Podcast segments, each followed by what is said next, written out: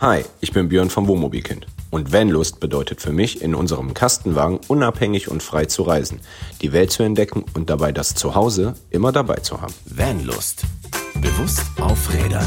Heute soll es um ein wundervolles Thema gehen, welches eine ja doch sehr kreative Möglichkeit darbietet um seine Umgebung während des Unterwegsseins zu erkunden. Und dazu habe ich mir wieder zwei ganz liebe Menschen eingeladen, und zwar die Nadine und den Rickard. Hallihallo erstmal.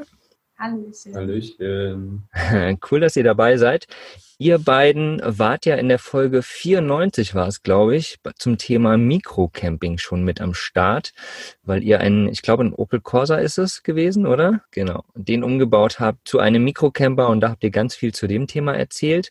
Und ihr seid auch leidenschaftliche Geocacher und äh, das macht ihr quasi immer, wenn ihr unterwegs seid. Und deswegen, glaube ich, seid ihr auch die perfekten für diese Folge, wo wir das ganze Thema Geocaching einfach mal ein bisschen beleuchten wollen, wie das funktioniert, was es überhaupt ist, äh, worauf man zu achten hat, was es auch mit dem Thema bewusst unterwegs sein äh, zu tun hat. Da freue ich mich jetzt schon drauf. Und wie gesagt, das ist eine schöne Möglichkeit, einfach auch kreativ seine Umgebung zu erkunden. Vielleicht sagt ihr aber einfach nochmal zwei, drei Worte zu euch, die vielleicht die andere Folge noch nicht gehört haben, wer ihr seid, wo ihr herkommt, was ihr macht und so. Also erstmal vielen Dank, dass wir hier sein dürfen, wieder mal. Und ähm, jetzt hoffentlich noch einige übers, äh, ja, vom Geocaching überzeugen können.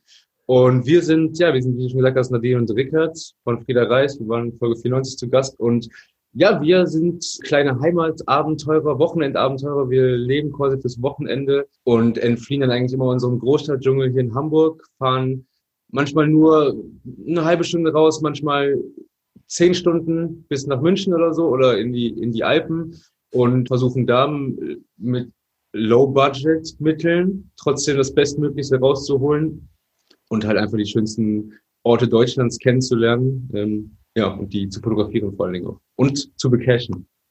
also einiges, einiges vor Ort machen. Cool, cool. Ja, kleine Mikroabenteuer, ihr habt das jetzt schon angesprochen und letztendlich sind ja Geocaches auch kleine Mikroabenteuer, ne? Die können ja von ganz einfach bis ganz schwer, dazu können wir gleich vielleicht nochmal ein bisschen mehr sagen, variieren und das finde ich auf jeden Fall eine, eine super Variante. Aber vielleicht könnt ihr ganz kurz einen Ausflug machen, was Geocaching an sich überhaupt ist. Also Geocaching ist äh, ein Spiel, ähm, was man mittlerweile einfach per Smartphone spielen kann. Also man lädt sich eine App runter, dann öffnet sich da eine Karte, also wirklich wie so eine Google Maps Karte.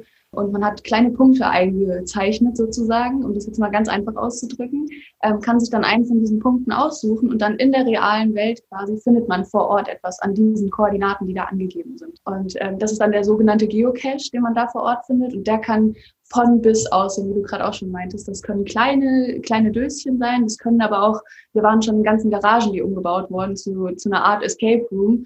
Genau, also wirklich von bis und Ziel ist es quasi immer, ähm, sich einfach seinen eigenen Nickname, den man sich am Anfang mal zugelegt hat, in ein, das sogenannte Logbuch einzutragen. Also das ist meistens irgendein kleines Büchlein oder ein Zettel, der da drin liegt in dem Cache. Genau, und dass man so quasi seine eigene persönliche Sammlung immer weiter erweitert. Und dadurch, dass, das, dass es quasi auf der ganzen Welt Geocaches gibt, können wir das und auch andere, andere Cacher und auch jeder quasi, kann das äh, super nutzen, um ähm, ja damit einfach die Welt oder wir vor allem eben unsere Heimat Deutschland viel besser zu erkunden, weil wir, wir kommen an Ecken, da wären wir sonst nie hingekommen, einfach nur, weil da ein Einheimischer einen coolen Cache und eine coole Location gelegt hat. Du sagen musst, das ist auf jeden Fall eine kostenlose App. Man kann die theoretisch immer, man kann das theoretisch immer kostenlos spielen. Ähm, es gibt jedoch aber die Premium-Funktion, das ist, das ist eine Funktion, da werden wir gleich noch ein bisschen vielleicht genau drauf zu äh, sprechen kommen. Da geht es darum, man kann als Cache-Verstecker, also das Geocaching ist ein Community-Based Spiel, das heißt, äh, es wird nicht von einer Firma Geocache gelegt, sondern jeder Mensch, der dort äh, an diesem Spiel teil hat, also das Spiel, Spiel spielt, kann auch seinen eigenen Geocache veröffentlichen. Da gibt es so Reviewer, also Leute, die irgendwie in jedem Bundesland oder in jeder Region die Geocaching-Plattform vertreten und einmal schauen, liegt der Cache jetzt auf einem Privatgrundstück, liegt der Cache irgendwie auf einem illegalen Bauwerk. Hält er sich nicht quasi an die Richtlinien, das überprüfen auch Leute aus der Community, also nicht selber von, der, von, der, von dem Unternehmen Geocaching, sondern es ist quasi, ja, alles, alles, alles kommt von den Spielern heraus. Und das ja. ist auch so, was wir an dem Spiel so lieben. Genau, also das Unternehmen Geocaching, die bieten quasi einfach nur die Plattform, ja, die man zum einen kostenlos benutzen kann, aber jeder Spielteilnehmer sozusagen kann Geocaches finden, kann sie aber auch legen, wenn er nach gewissen Richtlinien natürlich, die vorgegeben sind, äh, die genau. platziert. Ja, und was, was sind das zum Beispiel für, für Richtlinien? Beispielsweise dürfen die Caches, die einzelnen Caches dürfen nicht, ähm, also dürfen 165 Meter, glaube ich, 161, 161 Meter, Meter auseinander liegen. Mhm. Äh, heißt, die dürfen nicht näher liegen, um einfach vor allem das äh, Risiko zu minimieren, dass man, wenn man jetzt gerade einen Cache sucht, dass du aus Versehen gleich noch einen anderen findest, ähm, mhm. damit dieser Spaß halt nicht verloren geht und vor allem auch die Mühe, die sich ja manche Owner, so nennt man das, wenn, wenn jemand einen Cache äh, ja selber legt, ja, weil da eben viel Mühe drin dahinter steckt, ist eben diese Regel zum Beispiel. Was gibt's noch? Das, also es darf kein Privatgrundstück betreten genau. werden, außer es gibt die Erlaubnis dazu. Das ist also das gibt, es gibt ganz, ganz, ganz viele Cases auf Privatgrundstücken, also gerade all diese ganzen großen Geschichten oder auch ähm, eben, keine Ahnung, in der äh, Highline 179, das ist so eine Hängebrücke in Reuthe in Österreich, in der Nähe von Garmisch-Partenkirchen. Da ist halt so eine riesige Hängebrücke, ist, glaube ich, die längste oder die höchste Europas. Eins von beiden ist es. Ja. Und da hast halt in der Mitte, hast halt auch dann so ein Cache versteckt und du musst da aber halt Eintritt bezahlen. Das ist, das ist halt auch so ein Ding, eigentlich darf ein Geocache kein Geld kosten. Genau. Es gibt so Sonderregelungen, wie bei sowas oder irgendwie in einem Zoo. In Hannover gibt es zum Beispiel auch einen Geocache, der führt über mehrere physische Stationen durch den Zoo. Und das sind dann so Sonderregelungen. Aber dann gibt es auch wieder zum Beispiel, in Paderborn war das, da ist das, in, das ist immer nachreichen, Nixdorf Museum, glaube ich, also so ein Computermuseum. Äh, und das ist auf vier Etagen, das ist unglaublich ähm, spektakulär. Und mit Geocaching kommt es zum Beispiel komplett kostenlos da rein. Sonst kostet der Eintritt 12 Euro. Wenn du den Geocache machst, der dich auch durchs komplette Museum führt, bezahlst du halt keinen Eintritt. Du kannst dir halt quasi am Start, holst du dir halt deine Karten so raus, mhm. weißt du? Und dann geht's halt los durch die Station. Das ist wirklich ja. mega super cool und äh, super kreativ natürlich auch, ja. Also so funktioniert das. Man, man, ähm, genau, man muss sich anmelden dort auf dieser Plattform, weil sonst weiß man ja nicht, wo die Caches sind. Ne? Oh. Außer dir erzählt man jemand, dort und dort liegt quasi einer, aber ne, bringt ja nichts. Und dort legt man sich sozusagen ein Nickname an und mit dem kann man dann sozusagen immer in dieses Logbuch schreiben. Genau. Und äh, ihr habt es gerade schon angesprochen, dass das sehr kreativ letztendlich auch ist. Ne?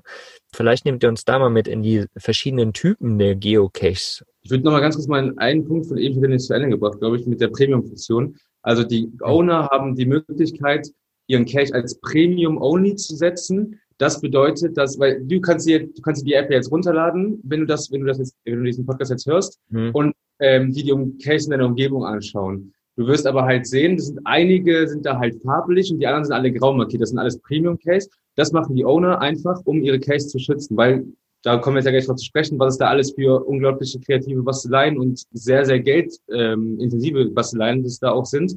Mhm. Und die sollen halt geschützt werden so. Und die sollen halt vor allem geschützt werden vor Leuten, die sich einmal die App runterladen und dann theoretisch ähm, einfach einen Case nach dem anderen anfahren und die halt kaputt machen. Das gibt's ja. halt super regelmäßig, dass Case komplett geklaut werden mhm. ähm, oder halt eben mutwillig zerstört werden, weil man halt nicht daran kommt. Weil es halt nicht eben nur diese Dose ist, die man halt, von denen alle mal gehört haben, die man da im Wald finden kann, sondern wie gesagt, es gibt ganze Stromkästen, es gibt große Vogelhäuser, die über ähm, kleine, über eine, über eine Batterie zum Beispiel, die in der richtigen Position an den Cache gehalten werden muss, dann geht die, geht die Klappe zum Beispiel auf. Ach, oder irgendwelche Steckverbindungen setzen also es gibt eigentlich nichts, was du dir nicht vorstellen kannst. Es ist wirklich, es gibt, das, als wir damit angefangen haben, vor circa zwei Jahren so, war, mit ja. Geocaching, da hat sich für uns eine komplett neue Welt eröffnet, weil wir waren an Orten, an denen wir jeden Tag vorbeigekommen sind. Dann haben wir da auf einmal ein Straßenschild weggenommen, von einem Straßenschild. Das war einfach ein, ein Straßenschild, das komplett äh, original nachgemacht ist. Es war magnetisch auf einem Straßenschild drauf. Das konntest du runternehmen. Dann war quasi auf der Rückseite halt das Logbuch. Ach, geil. So, und dann laufst du halt jeden Tag dran vorbei. Du würdest ja niemals drauf kommen. Das ist halt eine ja. komplette Parallelwelt, die sich da so eröffnet hat irgendwie. Mhm. Und, ähm, und was halt auch jeden Tag auch einen Grund hat, dass man wieder rausgehen kann. Weil, weil wir kennen es ja alle so, die, man denkt, die Nachbarschaft, ja, ich bin jetzt auch schon tausendmal hier lang gelaufen, Abendspaziergang hier mit dem Hund mal raus. Aber man glaubt halt nicht, was es dann halt alles wieder gibt in der Umgebung. Und dann gehst du, du lernst deine Umgebung wieder auf eine ganz, ganz andere Art und Weise kennen. Das ist mega. Ja, so ein schönes Beispiel ist da zum Beispiel, ähm, da wo ich aufgewachsen bin, die Bushaltestelle, von der ich aus immer in die Schule gefahren bin. Ich habe bin da jahrelang weg, jeden Morgen dahin gelaufen, jeden Mittag da angekommen oder jeden Nachmittag. Ja, und jetzt letztes Jahr waren wir, waren wir zum ersten Mal da, seit wir Casher sind ja, wusste ich nicht. Die ganze Zeit war da ein kleines Döschen versteckt hinten so. Cool. Das ist halt total witzig, wenn man so weiß, so von, ja, von noch gar nicht so langer Zeit wusste ich nicht, dass hier was ist und andere sind schon immer hier hingegangen und hatten dann dieses Ziel hier und hatten hier diese, diese Dose, die die unbedingt finden wollten, so. Ja, wie, wie Rickard schon sagte, man, man, das war eine ganz neue Welt, die sich eröffnet hat und, äh, ja, hat uns total in ihren Bann gezogen, direkt von Anfang Könnt ihr noch mal was zu diesen verschiedenen äh, Cache-Typen sagen? Ihr hattet hier einige im Blogartikel übrigens. Bei vanlust.de dort unter der Podcast-Folge findet ihr die ganzen Sachen noch mal detailliert beschrieben. Ähm, genau, erzählt da mal was zu den ganzen verschiedenen Typen. Ihr habt ja schon viele angerissen. Also ähm, so das gängigste, würde ich sagen, sind äh, sogenannte Petlinge. Das sind kleine Flaschenrohlinge. Die werden gern benutzt äh, für Cache, weil sie zum einen günstig sind, glaube ich also nee, die sind günstig, man kann sie in großen Mengen besorgen, zum Beispiel auch, es gibt so Power Trails, dass man dann mal 200 Cash in einer Runde zum Beispiel holen kann oder sowas, wenn es einem wirklich darum geht, einfach mal durchzupowern oder viele Punkte zu machen oder sowas. Und natürlich auch so kleine Dosen, äh, so ja, Tupperdosen, Brotdosen werden da oft genommen, die dann einfach irgendwo versteckt werden. Es gibt auch ganz kleine Dinge, ähm, die nennen sich Nano-Caches. Das sind ähm, super, super kleine, total fitzelige Dinger, die man als Cacher eigentlich überhaupt nicht gerne sucht, wenn man die, so groß wie so ein, die Kuppe von einem Finger, da, vom kleinen Finger. Genau, das also. muss man dann so ganz blöd aufdrehen mit den Fingern und dann hat man da so einen ganz, ganz kleinen Lochstreifen. Wenn man es dann erstmal findet. Genau, das ist wenn man dann muss man den wieder zusammenrollen, wieder da reinsteckt. Also das mag eigentlich keiner, trotzdem gibt es das und ist irgendwie auch trotzdem manchmal cool zu finden. Ja, dann gibt's eigentlich alles. Also wirklich große Dinge. Es, es kann, ähm, ja, wie Rika schon meinte, Vogelhäuser sein, Stromkästen, äh, was man jetzt so oft noch sieht. Ähm, aber ansonsten ist da der Kreativität, also wir können es gar nicht, wir können gar nicht sagen, so das und das gibt's noch, weil es einfach alles gibt. So man muss sich halt vorstellen, wie gesagt, das Spiel kommt von der Community selber. Das heißt, jeder, der daran, der das spielt, hat so sein eigenes Hobby zu Hause, zum Beispiel oder eine eigene Sache, mit der er sich beschäftigt und denkt so, oh ja, zu diesem Thema mache ich jetzt einen Cache zu Hause. Und das ist ja total verschieden, weil es so viele verschiedene Menschen gibt. Dadurch kommt halt eine große Sammlung an echt coolen Caches, die man in ganz Deutschland und noch weiter hinaus entdecken kann. So. Man kann das noch so unterscheiden in einmal Gadget Caches, also das sind alles so Caches, wo du halt, du läufst quasi mit deiner App und du, navigierst dahin und dann ähm, gehen halt die Meter runter, so du siehst alles, also du, du kannst, also du kommst da, man kann da sehr, also man, das ist sehr, sehr intuitiv, man lernt das relativ schnell, wie man damit umgehen, äh, umgehen kann oder soll. Und dann kommst du halt vor Ort an bei so einem äh, Gadget Cache und dann hast du nicht die Dose gefunden, sondern dann gehst du halt erst los. Dann äh, musst du halt dann ein Rätsel machen oder du musst irgendwie ein so ein Meter, ein Meter hohes Rohr mit ähm, so zwei Stecknadeln immer immer so, ein, so eine Dose hoch manövrieren. Also ganz viele Löcher drin. Du hast mit so zwei dünne Stöcke, um da die Dose von ganz unten aus dem Rohr zum Beispiel hoch zu buxieren. Oder du musst halt zwei Liter Wasser mitnehmen, unten zuhalten, das Loch reinschütten, das ganze Wasser, dass es dann hochkommt, dass, also dass es dann hochgeschwommen kommt. Also Deutschland ist halt tatsächlich auch, ähm, wir sind ja eh so ein Ingenieursland und mhm. ein Tüftler. Und deswegen ist auch Deutschland das äh, Nummer eins Geocaching-Land in der ganzen Welt. Also es gibt wirklich ähm, Geocaching-Tourismus, die wirklich jedes Jahr gibt es unzählige Menschen, die nach Deutschland kommen, dann hier irgendwie zwei Wochen aus Amerika, äh, dann hier nur Geocaching-Urlaub machen und einmal alle Städte abfahren und diese krassen und dabei, dabei sind halt diese Hauptstädte des Geocaching sind halt nicht irgendwie Berlin, Hamburg, sondern es sind Eutin, es ist Hannover, es ist, Hannover, es ist Wachtendonk, es ist Aying, das sind alles so kleine Orte, die man eigentlich, ja. die, die kennst du nicht. Also da, da weißt du nicht, was das, was das ist, aber da sind halt dann, da haben dann halt irgendwie die Cash-Owner haben dann da, also gerade in diesen Orten, glaube ich, irgendwie besondere Connections zur Stadt mhm. und bekommen da gefühlt alles erlaubt. So. Geil. Wachtendong zum Beispiel ist in der Nähe von, äh, ist in der Nähe von Venlo, ist eigentlich 14 Kilometer von Venlo entfernt, aber deutsche Seite noch. Da hat ein, äh, also ein Owner so hinbekommen, der hat so einen Ansturm auf diese Stadt auf diese Stadt gebracht, weil das ist halt das Dorf, das ist das klar, ganz kleiner ja, das ist ein ganz, ganz kleiner Ort. Ähm, und die haben da jetzt halt, also die, die ganze Wirtschaft freut sich darüber, die Restaurants Geil. freuen sich, die Camping, der Campingplatz freut sich, irgendwie die Hotels freuen sich, weil da halt, das sind alles Caches, die haben halt, also es gibt halt nach Favoritenpunkte, kann man da, ähm, also man kann wenn du zehn, Facebook Live setzen. Genau, aber wenn du, du musst zehn Case finden, dann bekommst du einen Favoritenpunkt, den du vergeben kannst. Und das sind genau wie so ein Like bei Facebook. Und danach orientiert man sich natürlich. So man guckt, boah, wo sind die meisten Favoritenpunkte? Und eben da in Wachtendonk ist es nun mal eben so. Und da muss, brauchst du aber für viele Cases halt auch einen, Adve äh, Adventskalender, wollte ich schon sagen, einen, einen Kalendertermin. Also weil halt irgendwie nur zwei Teams am Tag starten können. Ja. Ähm, oder weil irgendwie gewisse Werkzeuge am Start vorhanden sein müssen, die du mit auf eine Runde nimmst oder sowas. Mhm. Deswegen können das nur ein bis zwei Teams am Tag machen. Und da sind teilweise bis 2021 alles ausgebucht, so, weißt du? Ja. Und das jedes Wochenende. Also das heißt, jedes Wochenende sind da Leute, die dann halt das ganze Wochenende da verbringen und dann halt da auch echt Geld in, in der Stadt lassen, so, weißt du? Und dann hat der, hat der Bürgermeister wahrscheinlich gesagt, ey, so geil, so Ja. geil. Lass mal hier kommen, dann hast du noch ein bisschen mehr Chancen. Tob dich mal aus, so, weißt du? Ist ein, ist ein cooles System auf jeden Fall auch, ne? Ich meine, ich, ich habe gerade so weitergedacht, eben, weil du schon gesagt hast, Campingplätze auch, ne? Wenn man irgendwie einen Campingplatz aufmacht oder einen coolen Campingplatz hat, wenn man dort irgendwo einen Cache versteckt in der Nähe, dann hast du da natürlich auch einen guten Zulauf zu. Das ist halt Ja. schon, eine, schon eine coole Variante. Da gibt es zum Beispiel im Erzgebirge ähm, gibt es das Team Talheim. Äh, Grüße, falls ihr das jetzt hört. Und das ist ja ein Geocaching-Team, die sitzen, wie gesagt, im Erzgebirge, im Vogtland. Erzgebirge. Erzgebirge. Vogtland ist drunter. Ja, Erzgebirge Oh, ist schon. sorry. Okay. Auf jeden Fall, die, äh, das ist eine Gruppe von Cachern, die sich zusammengetan hat. Und die haben, äh, an, ein, einige von denen haben zum Beispiel auch einen Campingplatz. Und äh, die haben da einen ganz besonderen Cache. Da muss man sich quasi als Cacher selbst eine, ja, ein, ein Holzbrett nehmen, das man als äh, Lattenzaun verwendet. Und die haben nämlich den kompletten Campingplatz mit den Latten, die das Logbuch darstellen, von den einzelnen Cachern. Der umrandet quasi einmal den Campingplatz. Das heißt, man, man läuft darauf zu und man sieht einfach komplett einen total bunten, äh, bunten Zaun. Der, da gibt es Leute, die haben eine ganze ähm, äh, ein Autoheck genommen und das als Logbuch da, daraus gemacht. Das, ist, das, ist, das ist Wahnsinn. Mit Lichteffekten drin und sowas. Ja. So. Ja, total. Also so und sowas lockt halt einfach an. Sowas lockt halt einfach, also das lockt Geocacher auf jeden Fall an. Wir haben einen guten Bekannten aus Hannover, der benutzt Geocaching als Marketing-Tool tatsächlich. Der hat eine Marketingagentur aufgemacht und hat halt mittlerweile Kunden wie Starbucks, wie Hugendubel, Hm. ähm, die Globetrotter, die halt dann äh, Case zu ihrem Thema gebaut bekommen, da, wo du halt dann ins Geschäft reingehen musst, wo du irgendwie mit äh, oder mit dem Schaufenster interag- interagieren musst, immer unglaublich abgefahrene Sachen, wirklich, also unglaublich abgefahren. Ein, ein Beispiel, was ich schon ganz oft auf YouTube zu sehen war, du hast einen Briefkasten, da steht eine Nummer drin, du rufst die Nummer an und dann ähm, steht ein Fenster, eine Schau Schaufensterpuppe, die ihren Arm hochmacht Ja, und, und dann äh, das T-Shirt hochhebt und dann steht da der Zahlencode, den du für den anderen Briefkasten brauchst, um da dann halt das Logbuch zu haben. So, weißt du? cool, ey. Sau Also abgefahren, wirklich richtig, richtig abgefahren. Auf jeden Fall. Schön, schön zu hören, dass man da so kreativ sein kann. Ey, geil.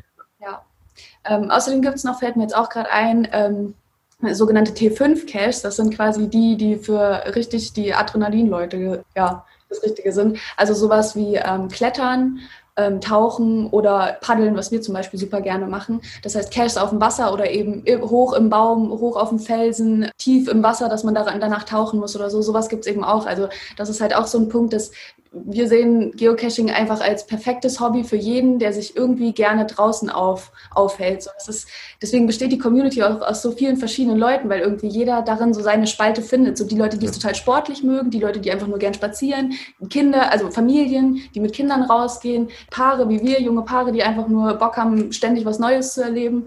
Rätselratten, weil es halt auch, ähm, da wollten wir auch gleich noch, das war ja eigentlich eine eigentliche Frage, was sind die Cache-Typen so? Also da gibt's ja ganz viele verschiedene. Und das halt zum Beispiel Mysteries, das sind halt so Rätsel-Caches, wo du, bevor du die finalen Koordinaten bekommst, wo du hingehen sollst, um die Dose zu finden oder den Start zu finden, ähm, musst du halt dir erstmal halt ein, Rätsel, äh, also ein Rätsel online irgendwie lösen. Das sind das ist so, so crazy. Also da sind wir tatsächlich auch nicht so die Leute Ja. für, weil wir gerne draußen sind, nicht so viel drin hängen Das ist wollen. dann viel so mit ähm, Codes zum Beispiel, dass man ähm, irgendwelche Codes lösen muss. so äh, Codierung halt, dass dann irgendwelche, Mhm. irgendwelche Alphabetstypen, ganz, ganz crazy Sachen, Batman-Alphabet, Vogel-Alphabet, dann sind welche Vögel auf so Stangen und die haben halt alle, jeder Vogel hat halt einen Buchstabe quasi. Da gibt's Ja. halt so Listen und dann, Ja. Also das ist halt, wie gesagt, wir sind eher so die Leute, die dann rausgehen und auch aktiv draußen suchen, aber es gibt, man kann damit auch äh, gut zu Hause an Regentagen, ähm, im Winter, wenn es kalt ist, machen wir auch manchmal Ja. solche Rätsel, weil man einfach, ist dann besser als immer nur Fernsehen zu gucken oder irgendwas und dann wissen wir, okay, wir haben das jetzt gemacht und am Abend, wenn es dann aufgehört hat zu regnen zum Beispiel, fahren wir nochmal raus oder laufen nochmal los und äh, holen uns dann das Döschen, was wir vorher halt das Rätsel gelöst haben. Cool. Ey, es gibt echt nichts, was es nicht gibt, ne? Also ich lese hier noch ein bisschen nebenbei so die ganzen Typen eben, die habt schon gesagt, Mystery, ne? Traditionelle sind halt so kleine Döschen, was man so findet, ne? ja, also ähm, da, da direkt können wir direkt einsteigen. Also pass auf, das Traditionelle sind, das ist nur der Cache-Typ. Das, das bedeutet, dass du das, was auf der Karte angezeigt wird, der grüne Punkt, wenn du da hingehst, da findest du auch dann sofort das Logbuch. Mhm. Also du findest zwar eine Dose, vielleicht wo du noch ein Rätsel lösen musst, also du kommst nicht direkt da, also du, aber das ist ab vor Ort. ja, So. okay. Und dann gibt es Multicase, das ist ein äh, orangenes Symbol. Da findest du, wenn du zu dem Start gehst, also zum, zu dem orangenen Punkt auf der Karte, da findest du nur die Startkoordinaten. Da findest du, da Es geht find, über mehrere das, Stationen. genau, das geht dann über mehrere Stationen, bis du dann schlussendlich zu dem Ort kommst, wo dann das Logbuch ist. Kann dann auch wieder ein Kasten sein, in dem du noch ein Rätsel lösen musst, bevor du rankommst.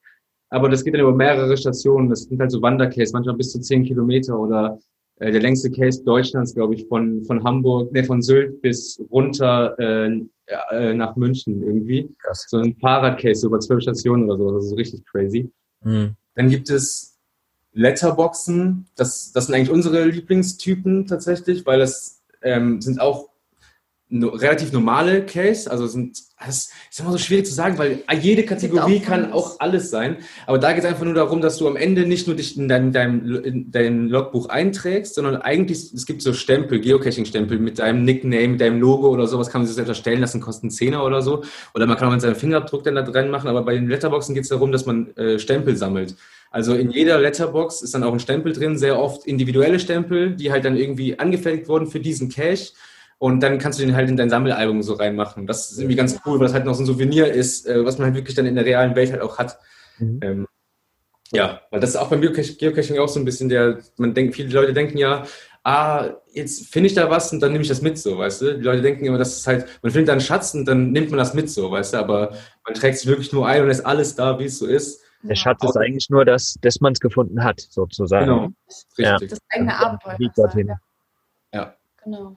Ja, das und das und das passt ja irgendwie auch wieder so ein bisschen zum ne, zum Vanlife, zum bewussten Unterwegssein letztendlich, ne? Und da ist ja auch die Idee, quasi so das Unterwegssein und das einfach zu genießen. So und das das passt ja zu diesem Geocaching dann auch, dass man einfach diesen Weg genießt dorthin, dieses Abenteuer genießt und dann Ja. halt klar dieses diesen Treasure findet, diesen Schatz findet, den aber nicht, halt nicht mitnimmt, ne, sondern sich einfach einträgt und sagt, geil, ich war da, das habe ich schon erlebt und den habe ich schon gefunden und das habe ich schon gemacht.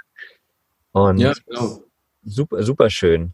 Es Ähm, halt anders einfach ran, so, wa? Ganz anders. Also, ich muss gerade an einen Cache in Garmisch denken, im Eibsee. Oder wir sind halt den ganzen Tag um den Eibsee drumherum gelaufen. Da war eine große Geocaching-Runde, die gibt es leider jetzt nicht mehr so ganz, also nur noch einzelne von denen.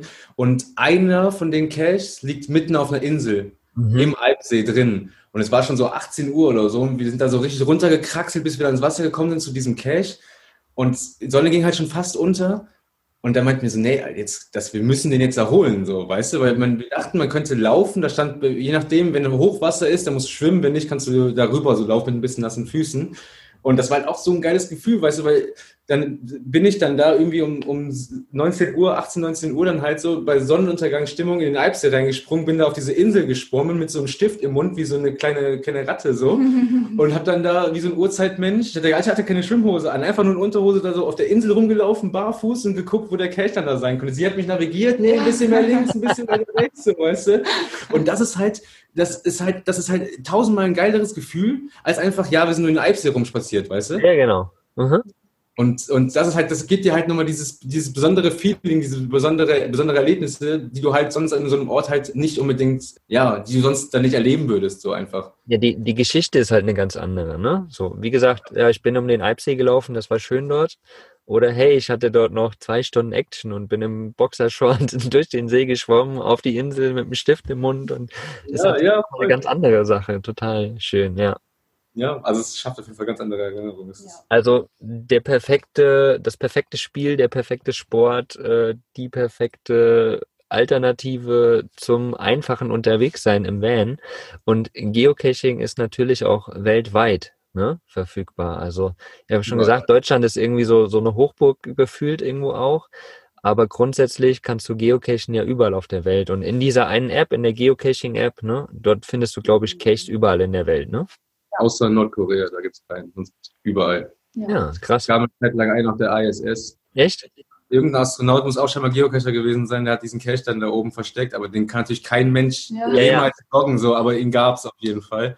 Ja, das ist schon, Das ist schon crazy auf jeden Fall. Ja, Ist also auf der Antarktis liegen, glaube ich, auch drei Stück oder so. Hm. Ich habe mir die App tatsächlich auch irgendwann mal runtergeladen. Wir haben das mal, Dolly und ich, wir haben das mal, ich glaube vor zwei Jahren oder so, da haben wir mal einen Cache irgendwie gemacht.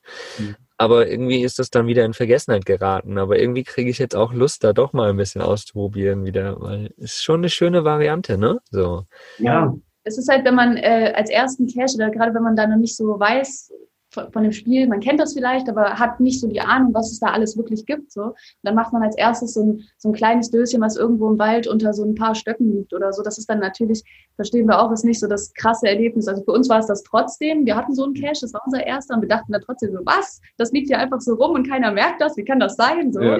Ähm, das war echt, das äh, hat uns dann trotzdem irgendwie gefesselt. Aber ähm, ja, ich glaube, wenn man dann einfach mal ein bisschen dran bleibt, ein bisschen ausprobiert, ein bisschen so einen Einblick bekommt, was es wirklich alles gibt und wie kreativ die Leute werden. Und das ist einfach so cool.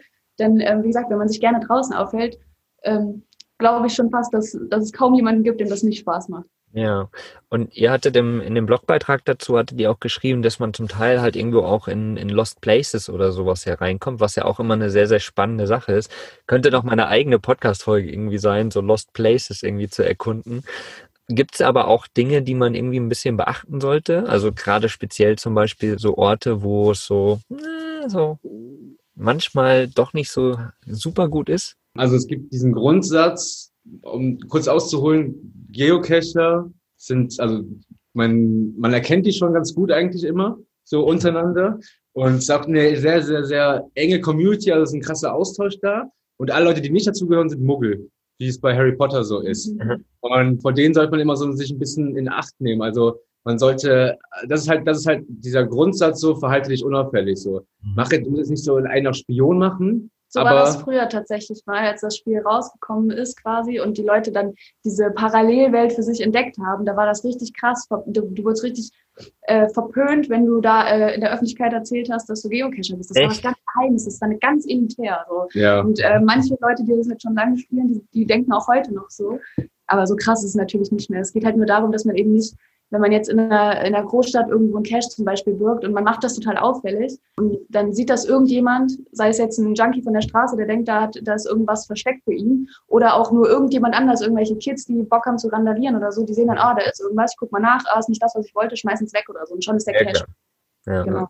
Ja, und das, das ist auf jeden Fall halt das, was man auf jeden Fall beachten sollte, wenn man selbst loszieht. Und sonst steht es auch eigentlich immer in den Beschreibungen drin. Also es gibt halt quasi, wenn du, die, wenn du diesen Punkt hier anklickst, den du jetzt hier ausgesucht hast, dann gibt es auch immer eine Beschreibung zu. Also gibt immer eine Textbeschreibung auf Englisch, auch oft äh, auf Deutsch, auch oft auf Englisch, wo da einfach kurz was zur Geschichte, zu diesem Ort zum Beispiel steht. Also das Geocaching ist echt der perfekte Reiseführer, war wirklich, weil du, du kommst an Orte, die, die, die stehen in keinem Reiseführer, weil dich halt die Leute halt aus dem Ort dahin bringen. Die bringen dich halt noch so zu einer, zu einer Bank irgendwie auf, auf so einer Aussicht, die, wo du halt sonst nicht hingekommen wärst, so, weißt du, weil und, und, ähm, und, und erzähl ihnen halt irgendwie, ja, hier hat halt mal, keine Ahnung, Rosamunde Pilcher wurde hier mal gedreht oder so ein Kram, weißt du? Und hier kannst du es noch erkennen, an dem Baum, da haben die irgendwas gemacht, so ein bisschen. Das ist halt so, bringt dir auf jeden Fall auch immer was ähm, bei, so. Und wie gesagt, zeigt dir halt was. Und was es, was im Geocaching auch gibt, vor allem auch dieses nachhaltige und dieses bewusste Reisen, CITO, das ist so ein Grundsatz, äh, Cash in, Trash out heißt das. Mhm. Das bedeutet, dass jeder Geocacher, der rausgeht, äh, gerade auch in den Wald, eigentlich immer einen Plastikbeutel oder einen Beutel dabei haben sollte und auf dem Weg zum Cache halt Müll einsammeln sollte einfach. Und Mhm. vor allem auch den Ort ähm, so zu verlassen, wie man ihn vorfindet, beziehungsweise ihn vorfinden möchte. Das Ja, heißt, genau. Man findet, man hat einen Cache im Wald, dass man einfach guckt, okay, da liegt Müll. Das ist selbstverständlich, dass man den mitnimmt, so, weil das ähm, Mhm. wir, die Community, alle schätzen die Natur, oder ich würde sagen, der Großteil. Es gibt natürlich immer die Ja, Ausnahmen. natürlich. Ähm, Ja. Aber uns zum Beispiel hat das Spiel auch noch viel näher. Wir waren vorher schon relativ umweltbewusst, würde ich sagen, aber durch Geocaching und auch Mikrocamping vor allem, aber durch diese beiden Hobbys ähm, sind wir so viel näher in der Natur drin, weil wir einfach viel mehr unsere Zeit in der Natur verbringen. Wir kommen an Orte, wo sonst keiner ist und dann finden wir da Müll und denken uns, wie kann das sein? Wieso ist hier Müll? Hier darf doch kein Müll liegen. Und ähm, ja, auf so eine Art, äh, auf diese Art sind wir halt irgendwie ähm, immer weiter da auch reingewachsen, so in dieses, ja, uns umweltbewusster zu binden. Und, Ja. und genau, und genau das ist es, ne? So Vanlust bewusst auf Rädern ist ja auch, also ein Großteil von uns ist halt Thema Müll natürlich auch, ne? Weil wir sind eben alle in der Natur unterwegs, wir sind alles Camper, wir wollen alle die Natur genießen. Und wir können es halt alle nicht genießen, weil halt Müll rumliegt. Ne? Jetzt mal nicht davon ausgegangen, dass Leute das bewusst irgendwo hinschmeißen. Es kann immer mal irgendwas liegen bleiben. Aber wir freuen uns natürlich auch, wenn wir saubere Ortschaften finden. Und deswegen ist natürlich ein Grundsatz auch, immer den Ort sauberer zu hinterlassen, als man ihn vorgefunden hat. Und das finde ich extremst toll, dass das in der Geocaching-Szene da auch ganz, ganz groß geschrieben wird, ne? dass man eben genau dieses Thema mit reinnimmt. Und das passt ja auch wieder zu den zehn Geboten für Camper, ne? die wir aufgestellt haben, wo auch eben ein Gebot davon ist, man soll die Orte sauberer hinterlassen, als man sie vorgefunden hat. Und ja, das finde ich total schön, dass ihr das jetzt gerade auch nochmal so in den Mittelpunkt gestellt hat, habt. Weil, ja genau, für mich ist das Geocaching jetzt irgendwie eine super Variante, um aktiv einen Ort zu erleben, ja, und auch äh, Hintergründe zu erleben, so wie du gerade gesagt hast, hier war Rosamunde Pilcher, bla bla bla. Mhm. Aber man erfährt halt ganz viel von der Gegend und man geht halt ganz bewusst mit der Natur nochmal um, weil man, ne, also so wie du es gerade beschrieben hast, äh, Rickard, dass man ja auch achten soll, dass Leute einen da nicht äh, direkt erkennen, ne, so dass man irgendwie da so Sachen macht und so. So und das ist ja irgendwo auch ein achtsamer Umgang, ne, mit seinem mit seinem Umfeld zu gucken, okay, schauen, da sind da viele Leute, gehe ich jetzt in den Wald oder gehe ich da jetzt nicht rein? So und ja. das das ist schön, einfach zu sehen, dass man da wirklich bewusst mit umgeht und macht, bringt mir gerade immer mehr Spaß, da auch das noch mehr auszuprobieren. Auf jeden ja, Fall. Ja, unbedingt, unbedingt. Es gibt halt auch CITO-Events, also beim Geocaching werden auch Events veranstaltet, also jetzt natürlich wegen Corona ja auch nicht, aber alle möglichen Sachen, also irgendwie, dass man sich einfach nur so trifft und dann so einen Stammtisch hat. Es gibt aber halt auch eben, also in jeder Stadt gibt es sowas eigentlich. Dann gibt's aber halt auch Bastel-Events, wo man halt dann zusammenkommt und dann halt irgendwie an so Case mhm. rumbaut. Äh, dann aber auch eben diese CITO-Events, wo dann halt man zusammen loszieht, irgendwie mit dem Kanu oder mit einem, äh, oder in den Wald geht und da halt einfach dann aufräumt, dass man aufforstet, also dass Bäume gepflanzt werden. Also es gibt alle möglichen, oder es gibt ganz viele Vogelhäuser oder Brutkästen für, für Fledermäuse oder so. Oder dass sowas gebaut wird und das dann auch mit dem Narwhal dann wieder zusammen dann da in den Wald gebracht wird. Also um halt auch den, ja, um halt auch der Natur was zurückzugeben, weil das ist ja eben unser, unser Playground so. Ja. Ähm, und beim Geocaching gibt es zum Beispiel auch Earth Caches. Das sind so, die bringen, das sind, das sind Caches, da, da findest du nichts, also du findest keine Dose vor Ort, das ist wirklich, da geht es nur darum, der, die bringen einen, einen extrem besonderen geologischen, geografischen Ort, mhm. irgendwelche Kreidefelsen, irgendwelche Findlinge, ja. alle, also alles, kannst dir alles Mögliche vorstellen. Also das sind da, das ist eigentlich auch ein richtig guter, ich finde, das, daran orientieren wir uns oft, um halt einfach besondere Naturplätze zu finden. So, mhm. weil man halt, wenn du jetzt irgendwie mal so Hamburg Natur eingibst oder so, dann kommt halt immer nur halt ein paar Wälder, Lüneburger Heide und mhm. die Nordsee, so, weißt du, aber dieses, so diese kleinen Sachen, die vielleicht halt nicht, nicht bei TripAdvisor angezeigt werden, weil sie halt nicht die allgemeinen interessieren, aber die für uns halt trotzdem irgendwas Besonderes sind. Auf, auf die werden wir halt dann oft durch diese Earthquest äh, aufmerksam. Genau. Da gibt es dann auch Fragen zu beantworten, weißt du, so ein paar Fragen, dann dass man sich auch wirklich dann mit diesen, mit diesen Dingen auseinandersetzt, was dann auch dann gerade da halt vor einem, vor einem befindet. Ja, also du merkst es auf jeden Fall breit gefächert so, wa? Ja, ja, super spannende Sache. Also wirklich, also man kann es ja auch echt online spielen, wie ihr vorher gesagt habt, ne? Für die, die nicht gerne rausgehen oder wenn das Wetter schlecht ist. Aber vor allen Dingen geht's halt darum, draußen auch zu sein. Und das ist irgendwie schön. Und wie gesagt, wir Vanlifer, wir Camper, wir wollen ja alle draußen sein. Deswegen machen wir das ja auch. Und warum dann nicht mit so einer schönen kreativen Variante auch ein bisschen die Umgebung zu erkunden? Also einfach eine, eine super, super schöne Sache haut noch mal, ihr habt schon ein paar äh, Geschichten rausgehauen, die ihr so erlebt habt, aber vielleicht habt ihr noch mal so eins, zwei richtig spezielle Geschichten so zum Abschluss noch mal. Eine fällt mir gerade direkt ein. Also es war noch, wo, wo noch in Deutschland der Lockdown in Anführungsstrichen war, so wie wir ihn hier hatten. Ähm, da wurde das gelockert, dann durfte man wieder zu viert unterwegs sein. Und beim Geocaching gibt's auch Nachtcache, das lieben wir besonders. Also da zieht man halt erst nach Sonnenuntergang los, weil man halt ähm, manche visuelle Effekte wie Reflektoren oder andere Dinge, ich will jetzt ja gar nicht zu weit ins Detail gehen, ähm, nicht erkennen, nicht erkennen kann, so genau mit, oder genau UV-Licht, das kannst du bei Tags, bei Tageslicht, man kannst du ja kein, äh, siehst du ja kein UV, wenn du mit, wenn du mit einer UV-Taschenlampe dann da rumwedelst. Ja. Sowas muss halt nachts gemacht werden. Und da waren wir in einem Wohngebiet hier im Hamburger Norden unterwegs, wie gesagt zu viert alle sportlich angezogen, Rucksäcke an. In einer schicken Wohngegend, wohlgemerkt. dann um so einen Kreisverkehr da rumgetigert, weil da irgendwas versteckt sein sollte. Und dann meinte ich schon so, boah, irgendwie ist hier gerade so viel Verkehr, so komisch, weil es war drei Uhr nachts oder so, es war echt richtig, richtig, also richtig total ja, komisch. Und ist ein Auto nach dem anderen irgendwie an uns vorbei. Genau, wir sind in diesem Kreisverkehr und auf einmal sehen wir so, wie der Kreisverkehr komplett voller Autos ist und ein Auto, so ein kleiner Peugeot 308 oder so, wir sind also auf so einer, auf so einer, dieser Insel, so einer äh, Fußgängerinsel auf diesem, ähm, auf diesem Kreisverkehr und komplett auf uns zugerast kommt und ich dachte, der befährt uns jetzt einfach komplett. Ja.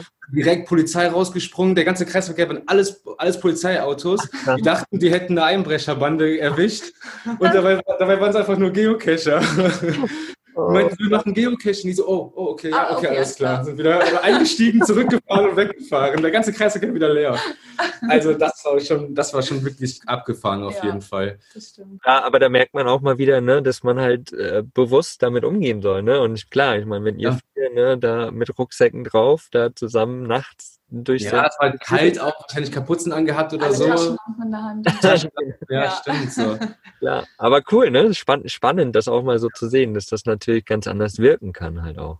Ja. Ja, Stimmt. total. Und was gibt's noch so richtig? Ähm, Wir haben halt so viele Sachen erlebt, war? Also, was mir gerade noch einfällt, ist halt ein sehr besonderer Cache, den es zum Beispiel hier in Hamburg gibt. Das ist ein Echtzeit-Cache. Ähm, der nennt sich die Flut. Ähm, und da ist quasi, man, wir waren ein Team von, boah, wie viele Leute waren wir insgesamt? 25. In beiden Teams? Insgesamt waren wir Okay. 25, glaube Genau, also ungefähr 25 Leute. Es wurden in zwei Teams aufgeteilt, Innen- und Außenteam sozusagen. Das Innenteam ähm, waren diejenigen, die die ganze Zeit Rätsel gelöst haben und das Außenteam, was, wozu wir gezählt haben, mit Informationen, wo, wo wir quasi hin müssen, permanent ausgestattet hat. Und das war, ist halt wie gesagt ein Echtzeit-Cache und die Aufgabe war es, virtuell quasi, das ist natürlich nicht in echt passiert, die äh, Fluttore Hamburgs zu schließen, bevor die Flut, Flut kommt. Und das heißt, Ah. wir sind wirklich einen Tag lang, ich glaube, es ging Acht acht, Stunden, Stunden. Ähm, sind wir wirklich komplett den ganzen Tag lang hin und her gerannt, die ganze Zeit mit, den, mit dem anderen Team am Telefonieren und äh, hin und her schreiben, wo wir hin müssen und so. Und das war ein riesen Abenteuer. Äh, und hat sich irgendwie, also wirklich, wir sind, es ging direkt los und wir sind losgerannt. Also wir sind wirklich von Station zu Station in den Bus reingerannt und ähm, ja, dann äh, die ganze Zeit die Zeit im Nacken und alles. Und das war echt, ja, mega spannend, das auch noch Mhm. zu machen. Aber was ich noch vielleicht dazu abschließend sagen möchte, ist, also, dass wir durch Geocaching einfach, wir sind ja so, wir gehen gerne in Höhlen, wir klettern gerne ein bisschen irgendwo rum und dass du durch Geocaching immer noch mal noch so ein Highlight hast, weißt du? Du hast schon mal dieses Naturhighlight und du hast dann in dieser Höhle, wo alle Leute nur durchlaufen, hast du dann doch noch mal irgendwo, wo du noch mal so ein bisschen hochklettern musst, wo kein anderer ist, wo dann deine Dose da versteckt ist. Du kommst immer noch mal so, du kommst da, wo, wo für die normalen Leute der Weg vorbei ist, da fängt der für Geocacher so ein bisschen an, weißt du, was ich meine? So, das irgendwie, man ist dann doch immer noch, es ist noch irgendwie abenteuerlich und man denkt sich immer so, boah, what the fuck? Und das sind auch, also ich glaube, in, gerade in solchen Fällen sind das so immer locker die Hälfte der Fälle, wo man immer danach denkt, so krank, dass wir das geschafft haben. So, was haben wir uns da irgendwie zugetraut, so, weißt du? Also, weil das halt manchmal echt, echt äh, verrückt ist. So. Aber das ist halt auch das Ding, wenn irgendwo eine Dose versteckt ist, dann hat man halt auch einen Anreiz, irgendwie da hinzukommen. Und man denkt, okay, da waren schon Leute, die sind ja auch irgendwie hochgekommen, also müssen wir da ja auch irgendwie hochkommen, so, weißt du? Aber dazu muss man trotzdem sagen, ey, ohne Witz, Freunde, alle, die das jetzt hören, ähm, übernehmt euch da nicht. Mhm. Äh, Guckt wirklich, dass ihr, dass ihr das, dass ihr nur das macht, was ihr auch machen könnt. Und dass ihr auch nicht alleine irgendwie rumkraxelt, sondern dass ihr mindestens zu zweit seid und dass einer auf jeden Fall auch safe ist, falls da halt mal einer abrutscht von euch, dass da halt auf jeden Fall, ja, da nichts schiefgehen kann, so, wa? Ja. Dass man halt nicht, dass kein Cache, das steht auch in all diesen ganzen Klettercaches und so, kein Cache ist es wert, sein Leben zu riskieren, so, weißt du, wegen Ja. einem Punkt einfach so. Ja. Ganz, ganz wichtiger Punkt, ja. Weil teilweise wirklich bis zu 30 Meter in Bäumen da hochgeklettert wird, mit verschiedenen Seilen hochwerfen und dann von einem zum anderen und Ja. Wahnsinn, Mhm. Wahnsinn. Ja, ich meine, die, die besten Beispiele sind halt eben Klettercaches, ne, oder Tauchcaches oder sowas, ne? So, Ja. das macht keiner, der irgendwie Laie ist. So, da, Ja. da muss man schon wissen, was man wirklich tut. Und dann sollte man da auch vorbereitet sein bei so Sachen, ne? Oder, keine Ahnung, in den Alpen auf 4000 Metern oder sowas, irgend, da läufst du nicht einfach mal schnell hoch. Ne? Also da deswegen der Punkt auf jeden Fall auch nochmal mit Ausrufezeichen so, achtet da auf euch, riskiert nicht euer Leben, sondern fangt klein an, arbeitet euch hoch und ne, vielleicht trefft ihr mal irgendwelche coolen Leute, die klettern und die gehen dann mit dir dahin oder sowas, ne? So. Also irgendwie sowas. Garantiert. Schließt euch da zusammen. Ja. Das, das ist auf jeden Fall eine, eine tolle Variante und nochmal gut, dass ihr es erwähnt habt, auf jeden Fall. Spannende Geschichten habt ihr da schon mit Geocaching er, äh, erlebt. Danke, dass ihr da nochmal so ein bisschen ausgeführt habt, was Geocaching überhaupt ist, wie das funktioniert. Und mich würde jetzt mal interessieren, alle Zuhörer da draußen, wer von euch schon mal Geocachen war und ob ihr da irgendwie noch coole Erlebnisse habt, teilt die uns auf jeden Fall mal mit. Das würde uns sehr freuen. Und ansonsten könnt ihr bei uns im Blogbeitrag natürlich einfach alles nochmal nachlesen. Da ist alles nochmal beschrieben. Da ist auch die Verlinkung zum, zu der App dazu. Und da ist natürlich auch nochmal die Verlinkung zu den beiden, zu ihrem Blog Frieda, Frieda, Frieda reist.com. Und äh, unter Geocaching haben die beiden da auf jeden Fall auch nochmal einiges äh, geschrieben zu dem Thema. Könnt ihr euch auch nochmal belesen und nachschauen. Danke euch, ihr beiden, dass ihr euch die Zeit genommen habt. Danke dir. Danke, danke, dass wir so vorstellen konnten. Und noch eine Sache vielleicht, ähm, wenn ihr das, wenn ihr da jetzt mit echt mit anfangt, so war und ihr, also guckt euch die Bilder an, die jetzt im Blogartikel sind, dann seht ihr auf jeden Fall, was es da gibt. Dass ihr nicht enttäuscht sein müsst, wenn ihr wirklich in der Anfangszeit nur, nur kleine Dosen findet. Orientiert euch vielleicht direkt mal irgendwie an, man kann filtern. Sucht euch mal nur große Caches zum Beispiel raus. Und nicht, nicht diese Mikros oder anders, weil anders kann alles sein. Anders sind halt auch eine Webcam, eine Fake-Webcam, so, wo du halt auch niemals drauf kommen würdest. Also äh, guckt, dass ihr dann nur große und guckt nach Favoritenpunkten. Vielleicht, dass ihr, dass ihr da schon mal so ein, dass ihr da schon mal so bessere Dinger macht, die irgendwie, also die halt in dieser ähm, Basisfunktion drin sind. Da gibt es auf jeden Fall garantiert welche. Wie gesagt, äh, lasst euch nicht äh, davon unterkriegen, wenn ihr dann doch nur mal nur die ersten ja. paar Dosen, wirklich nur Dosen sind. Da wartet auf jeden Fall ganz, ganz viel draußen. Über 400.000 in ganz Deutschland. Wow, wow, das ist eine Menge. Cool, dann wünschen wir euch jetzt auf jeden Fall mega, mega viel Spaß beim Geocachen. Wie gesagt, schaut auch mal bei Freda Reist vorbei auf Instagram, auf dem Blog, überall.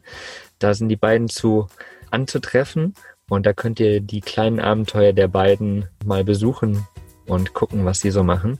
Habt einen wundervollen Tag, ihr Lieben da draußen. Bis zur nächsten Folge. ciao, ciao. Ciao. Was ist für dich Vanlust? Sag's uns auf vanlust.de. Vanlust. Bewusst aufrädern.